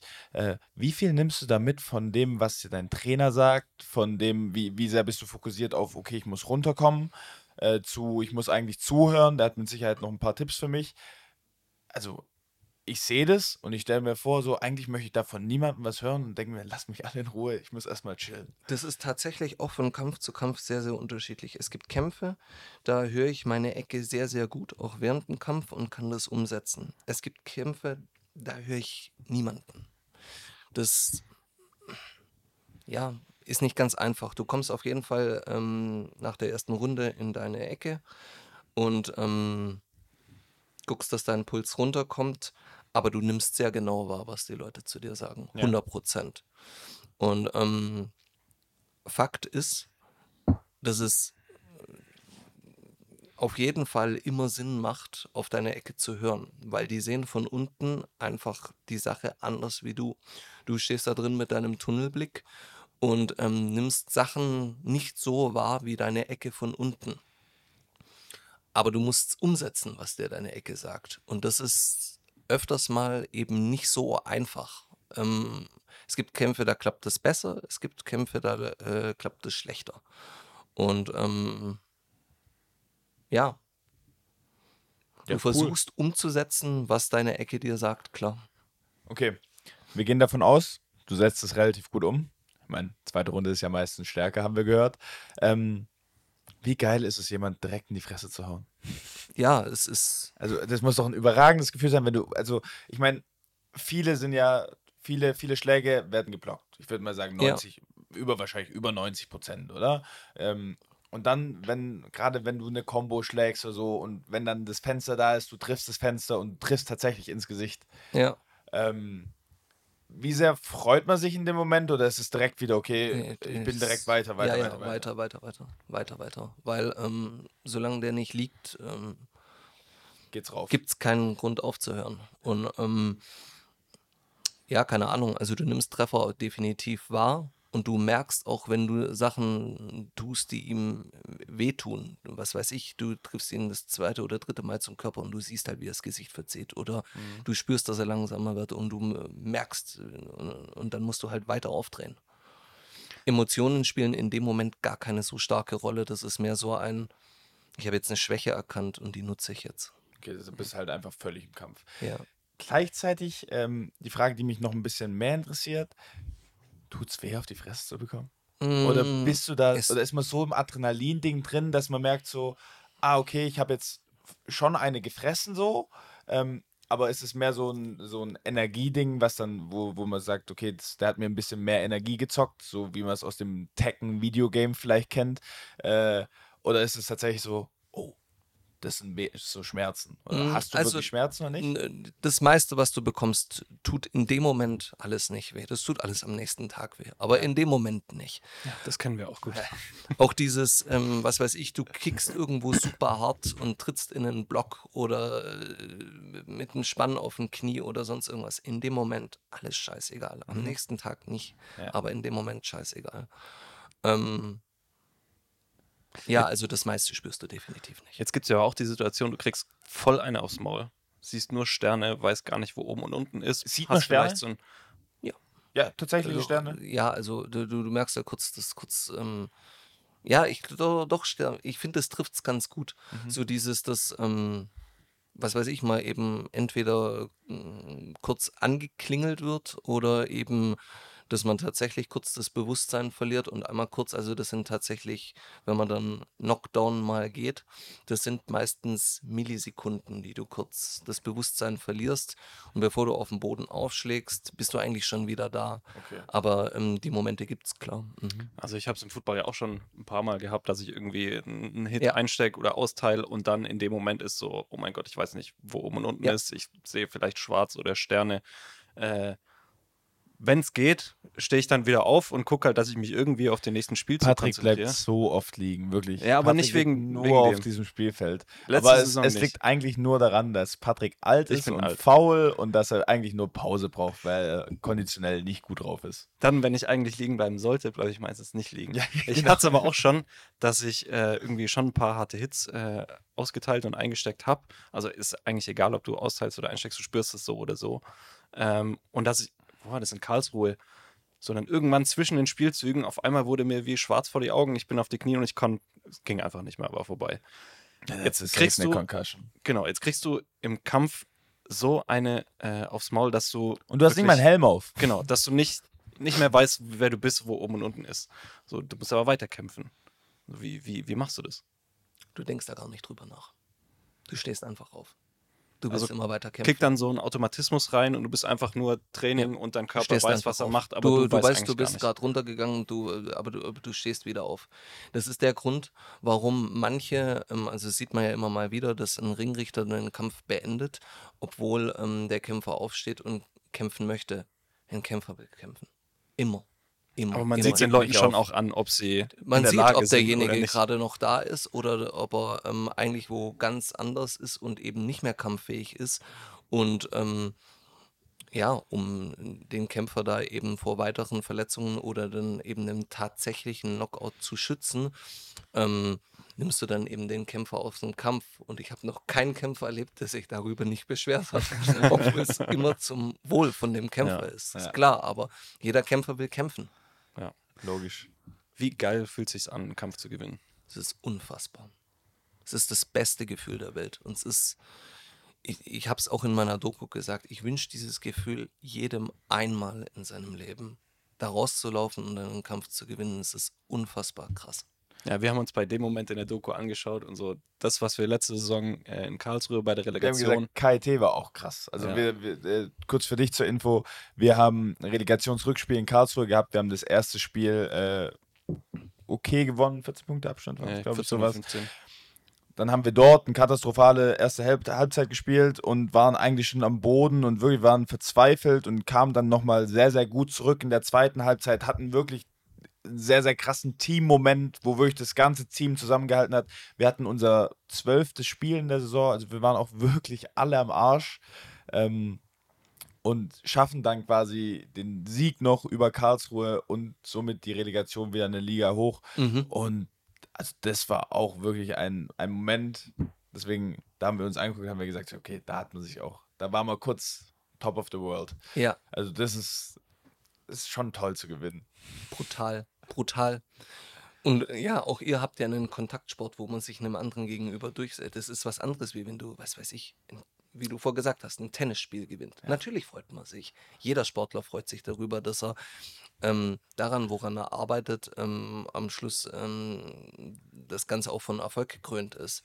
Aber ähm, Ja, es spielt, Will, Wille spielt da schon nochmal ein bisschen Brutal. eine größere Rolle. Gerade, gerade auch, ich meine, du hast angesprochen, es tut nicht so weh im Kampf, wenn du, wenn du mal einen an den Oberschenkel bekommst. Aber ich sag so, nach einer Minute Pause draußen, da tut er dann schon weh, der Oberschenkel, oder? Du hast uns vorher ein Bild gezeigt von deinem Oberschenkel Ja. nach ungefähr 38 Leg-Kicks Ja. eines Thailänders. Hat wehgetan, oder? am nächsten Tag dann schon. Ähm, ja, doch, nee, auch danach schon. eher, ähm, Aber auch währenddessen, oder? Man sieht es ja auch oft Ja. in den Kämpfen, dass, Ja. dass sie dann teilweise gar nicht mehr stehen können, auch wenn die Wade gut bearbeitet wird. Ist, glaube ich, jetzt in der MMA auch ein bewährtes Mittel, Mittel Ja. dass sie das sehr auf die Wade gehen. Mhm, mhm. Äh, tut weh und da ist dann halt einfach nur Zähne zusammenbeißen. Ne?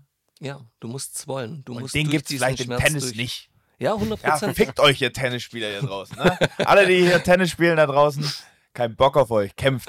Sagt der Golfspieler. Äh, das ist mein zeitliches Hobby. So, wie, wie schnell recoverst du nach so einem Kampf? Auch das ist brutal unterschiedlich. Es kommt darauf an, welche Art von Verletzungen du aus dem Kampf mitnimmst. Es gibt so ein paar Klassiker, die hast du im Prinzip nach jedem Kampf. Schienbeine dick. Ähm, äh, nochmal? Gehirnerschütterung? Nein, nein, nein, nein. Im bestmöglichen Fall nicht. Nee. Ähm, Im bestmöglichen Fall nicht. Nee, das wünschen wir uns auch, aber kommt halt vor. Kommt schon vor. ist es bei euch so? ja, ja. Echt? Kommt schon vor, ja, ja. Es gibt, äh, es ist ein Riesending im Football. Ja. Äh, CTE im amerikanischen. Ja. Ähm, auch mit der, das sind halt relativ viele NFL-Spieler, die damals gespielt haben, so in den 60ern, 70ern und auch davor, die jetzt mittlerweile halt durchdrehen, weil sie halt so auf den Kopf bekommen haben, ist mittlerweile eine anerkannte Krankheit. Ja. Ähm, und ja, die werden verrückt, haben so kleine Hirnaneurysmen. Gibt es einen guten Film von äh, mit Will Smith? Wie heißt der? Ich glaube CTE? Nee? Nee, Keine Ahnung. ich weiß nicht mehr, wie er heißt. Ihr werdet ihn finden. Äh, sehr interessant, deswegen wird jetzt mehr und mehr der Kopf geschützt. Aber ja, Gehirnerschütterung ist ein Riesending im Football. Das glaube ich. Und Mhm. damit hatten sowohl Patrick als auch ich, als eigentlich jeder im Team schon mal irgendwie zu kämpfen. Und Ja. deswegen wundert es mich, dass es bei euch nicht so ein großes Ding ist, weil ich sage, ein Ellenbogen in die Fresse tut mindestens genauso weh. Das ist schon richtig, aber der Ellenbogen in die Fresse ähm, ist, also im bestmöglichen Fall tut der, ist der Ellenbogen kein dumpfer Schlag. Wie jetzt beispielsweise äh, ein rechter Haken oder sowas. Das ist ja einer, der soll dumpf kommen, der soll den Gegner ausnocken. Der Ellenbogen ist ein Schneidewerkzeug. Du hast den spitzesten Körper aber, oder den spitzesten Knochen am ganzen Körper und mit dem willst du den Gegner nicht dumpf mit dem ganzen Ding treffen, sondern einfach nur einmal schneiden. Einmal kurz aus der Bewegung berühren, dass es sich im Prinzip ein Cut öffnet, der ähm, ja im Prinzip dann den Kampf durch zu starke Blutung stoppen soll. Also Tatsache. ja, also das ist kein dumpfer Schlag, sondern es ist ein, Schneidewerkzeug. ja, Das ist verrückt. Oh. Äh, sehr toll. Ähm, Hattest du denn schon viele Verletzungen? ja, das wäre auch meine nächste Frage gewesen. Ähm, also das äh, Bild äh, von dem Kampf in Thailand habt ihr ja gesehen. Das sah Das, böse war, aus. Ähm, äh, ja, ich hätte auch eigentlich, äh, oder was heißt eigentlich, ich habe eine Woche später zurückfliegen müssen. Ähm, hätte ich jetzt den Flug so geplant, dass ich da, was weiß ich, einen Tag später oder so zurückfliege, oh, wa- wahrscheinlich kaum möglich gewesen. Äh, einfach, weil das äh, Risiko von, einem, von einer Thrombose zu hoch ist. Und ähm, Ah, logisch durch die Höhe. Oder? ja, ja. Also, ja, aber tragische Verletzungen. Ich hatte einen doppelten Mittelhandbruch ähm, von dem rechten Haken. Den ähm, du gegeben hast oder den ja, du geblockt den hast? ich gegeben habe. Ja. Durch eine und- Hand mit Handschuh? Ja, Da bricht eine Hand. ja. Hm. Kann passieren. Hand wahrscheinlich entweder nicht richtig geschlossen gewesen, falsch getaped gewesen. Mhm. Ja, daher kommt deine Narbe. Ja. Und ähm, Wie lange das warst hatte du ich, raus? Oh, lang. Ja. lang. Ich hätte gesagt, fast ein halbes Jahr, bis man tatsächlich wieder kämpfen kann. Okay, krass. Das sind dann auch zwei OPs gewesen. Also es war tatsächlich ein zweifacher Bruch, der dann mit einer Schiene gemacht werden musste. Hm. Und ähm, Platten rein, Platten raus. Und Aber das war dein Schlimmste, sagst du? ja, eigentlich schon, weil es eben dann tatsächlich vom Heilungsprozess lang gebraucht hat, bis du wieder eine Hand so hauen konntest, dass du der Hand am Schluss auch wieder vertraut hast. Ja, das ist wichtig. Das Ja. ist im Football auch so. Also ist wenn du ähnlich. irgendwie nach einer Knieverletzung oder sowas, bist du dem Körper Knie wieder ist ein vertraust. großes Ding. Ja. Knie ist ein großes Ding. Was war deine krasseste Verletzung? Äh, beim Football mäßig nicht wirklich schlimm. Äh, da habe ich mir mal Bänder gerissen im, Ja, ich wollte gerade sagen, Bänderriss habe ich Ja. schon ein paar Mal gehört. Äh, viele, viele, viele haben mit Kreuzband zu kämpfen. Kreuzband jetzt in der NFL dieses Jahr war viel Meniskus. Mhm. Äh, Ja. Nicht Meniskus, Achillessehne, Achillessehne. was sehr, sehr eklig ist. Ähm, aber ja, man, man, man man sieht natürlich oft das Knie, das dann tatsächlich beim Football leidet, gerade weil eben so viele Leute aufeinander sind und dann fällt mal einer ungeschickt und dann fällt man schnell ein Knie rein. Dann kommt noch dazu, hast du einen riesigen O-Liner, ein Baum fällst du unten, sagt man so schön im Football. Also, wenn da einer ins Knie fliegt, ist auch immer eklig. Also da passiert relativ viel. Äh, ich habe meine schlimmste Verletzung tatsächlich außerhalb vom Football geholt, beziehungsweise was ich, wo ich relaten kann, bei einem Fahrradunfall, da habe ich mir auch ein bisschen die Schulter verletzt, meine rechte. Ja. Ähm, und da ist es auch wieder mit dem Vertrauen, weil ich werfe ja mit rechts und es hat jetzt auch sehr lang gedauert, bis ich da wieder drin bin und tatsächlich einen guten Wurf machen kann. Und ich bin immer noch der Meinung, ich habe ein bisschen eine Schonhaltung. Ich werfe nicht so, wie ich es früher geworfen habe. Ähm, aber ich kann es natürlich verstehen. Und ich meine, deine Rech rechts, gell, Ja. ist natürlich auch noch dein, deine stärkste Waffe im, im Endeffekt, oder? Rechte Meine Faust. rechte Gerade mh, würde ich jetzt nicht sagen, das ist, aber es ist auf jeden Fall was, was du enorm viel benutzt und Ja. was, mit dem du auf jeden Fall einen Akzent Da setzen jabst kannst. du Ja. auch viel, ne? Nee, den Jab, mal, äh, Jab Mit ist die links. Fürhand, ja. Mhm. Ist Ja, mit links, Keine ja. Ahnung, ich habe keine Ahnung von Kämpfen. Deswegen bist du da. Deswegen musst du uns das erklären. Ja, also da bist du gut weggekommen in deinen zehn Jahren. Ja, also ich habe, ähm, ich, ich kenne das auch anders ähm, von anderen Jungs, die unheimliches Verletzungspech hatten. Ich habe äh, einen Kollegen, sage ich immer, ähm, der hat mehr Bilder von seinem Knie wie von seiner Freundin. Es ist krass, wenn, wenn Leute äh, Probleme mit den Knien haben, wie langwierig das sein Mhm. kann. Knie ist immer was- eklig. Ja, Knie ist eklig, ja. ja. Deshalb, ich hatte äh, verletzungsbedingt eigentlich immer Glück. Das ist, das freut uns und wir hoffen natürlich, dass es auch so bleibt. Wir hoffen, dass es so bleibt. Äh, und selbstverständlich auch für deinen nächsten Kampf am Bodensee äh, wünschen wir dir einmal natürlich, dass du verletzungsfrei da rausgehst, dass Dankeschön. du erfolgreich da rausgehst. Äh, wir werden, ich werde im Speziellen äh, berichten, wie es lief. Äh, Crazy Chris, vielen Dank, dass du äh, hier bei uns warst. Danke für das Interesse. Ähm, hat wahnsinnig Spaß gemacht, mit dir darüber zu reden, viel gelernt, viel Einblicke dazu bekommen. Ähm, Du kanntest gerade ein bisschen off, sind wir über der Zeit. Wir sind gut in der Zeit. Also wir sind sind bei, bei anderthalb jetzt gerade. Also Oh, wir okay, krass. richtig. Äh, Äh, keine Ahnung. Äh, ich könnte hier noch zwei Stunden weiter sitzen ja, und wirklich. labern. Also wir könnten echt noch viel reden, Ja. aber war wahnsinnig interessant. wir müssen auch irgendwo einen Cut ziehen. Genau, wir haben jetzt noch zwei beziehungsweise drei kleine Segmente Ja. für unseren Podcast. Wir haben dich auch schon ein bisschen vorgewarnt. Äh, zum einen haben wir eine Playlist für unseren Podcast. Mhm. Äh, an alle euch da draußen, folgt unserer Playlist auf Spotify. Äh, und da packen wir jede Woche einen Song drauf. Mhm. Ähm, und du darfst natürlich als Gast äh, auch einen Song draufpacken. Wir haben schon Mhm. gehört, du bist Metaler. Ja. Packst du einen Metal-Song drauf? Ja, klar. Was packst du drauf? Ähm, Deutschland von Rammstein. Geil. Der fehlt noch. Ja, na, doch, das ist sehr gut. Der ist auch noch nicht auf der Playlist. Ähm, ich gehe in eine andere Richtung.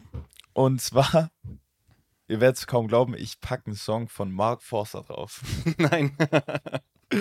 Aber äh, der coole Mark Forster, der neue, Der neue Coole. äh, der hat ja einen 180-Grad-Turn gemacht. Und zwar äh, schwarzer Toyota äh, mit Skirt Cobain und Chiago von Mark Forster. Forster. Ähm, Höre ich die ganze Woche. Finde ich geil. Sehr geil. Äh, ich pack drauf, wahrscheinlich kennt ihr nicht jeder, aber das ist auf meiner eigenen persönlichen Playlist, mit der ich mich für Training und für Spiele hochhype. Und zwar heißt der Run for Your Life von The Siege. Das ist ein sehr, sehr cooler Song. Ähm, Würde ich jetzt auch sagen. Ja, ich kann ja nichts anderes sagen. äh, und wir haben noch ein Segment, äh, da haben wir dich, glaube ich, nicht vorgewarnt. Äh, und zwar die Empfehlung der Woche. Ja. Da darfst du, doch, wir haben es dir gesagt, egal. Äh, da kannst du irgendwas empfehlen, äh, was du letztens gekocht hast, was du letztens für eine Serie, für einen Film, irgendwas, was du unseren Zuhörerinnen und Zuhörern empfiehlst, was sie jetzt mal angucken oder anschauen oder ausprobieren sollen. Es kann wirklich alles sein. Ähm, ich würde sagen, Patrick und ich starten. Da hast du noch ein bisschen Überlegungszeit, äh, Bedenkzeit. Ähm, brauchst du auch Bedenkzeit, Patrick? Nee, ich hab's. Hast ja, ich habe auch. Gut, Ja, dann dann los. fang doch du an. Okay. Gut. Äh, passend zur heutigen Folge und da ich ja seit ein paar Wochen da voll drin bin, empfehle ich euch, schaut mal äh, ein paar Thai-Box-Kämpfe an.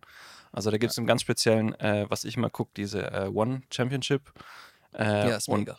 da gibt es richtig Das geile. ist Champions League, ja. Genau. Und wir packen da ähm, eine, eine Verlinkung äh, in die Beschreibung, dann könnt ihr da mal reinschauen. Schaut sich an, das ist einfach geil. Ich finde es halt so geil, dass da alles das, was man gerade auch bei so MMA-Kämpfen geil findet, wenn die stehen, wenn die Fäuste fliegen, wenn einfach Action ist, das ist beim Thai-Boxen immer. 100 Prozent, ja. Ähm, meine Empfehlung hat auch ein bisschen was mit Kampfsport zu tun. Und zwar äh, empfehle ich einen deutschen Film. Äh, der heißt äh, 60 Minuten. Ähm, ist mit, äh, ist glaube ich ein Netflix-Original mit Elia, nee, mit Emilio, diesem Frauenschwarm. Ähm, der ist Sänger und Schauspieler und was weiß ich. Ich meine, die meisten werden ihn kennen. Vor allem die Frauen da draußen, die Frauen in meinem Alter da draußen. Ähm, ist ein cooler Film, habe ich am Wochenende geschaut äh, und für einen deutschen Film wurde äh, das Kampfsportliche ganz gut umgesetzt, sage ich mal so. Cool. Ich Ja, spoiler nicht. Nee. Chris, kommen wir zu dir? ja ich, ähm, ich empfehle euch, kommt am 16.03. zum Bodensee. Geil. Guckt euch meinen WM-Kampf an, wie ich Weltmeister werde. Und Ich liebe die wird eine geile. Show. Super. Sehr geil. Alright, bleibt Top. uns nur noch eins. Ja. Wie nennen wir die Folge? äh, ich hätte was. Ja. Und zwar, ähm, wir nennen sie das Schneidewerkzeug der Ellenbogen. Finde ich so lang. Ja, ist zu lang. Ich würde es das auch weglassen. Schneidewerkzeug. Oder einfach nur Schneidewerkzeug. Ja, das finde ich gut. Ähm, immer zusammenhanglos. Also brauchst du dich nicht wundern. Unsere Folgentitel haben nichts mit dem Inhalt zu Ja, tun. sei froh, dass kein Penis drin vorkommt. Wäre gut möglich gewesen. äh, top, da haben wir das auch geklärt. Ähm, ich für meinen Teil sage schon mal vielen lieben Dank für diese etwas lange, längere Folge.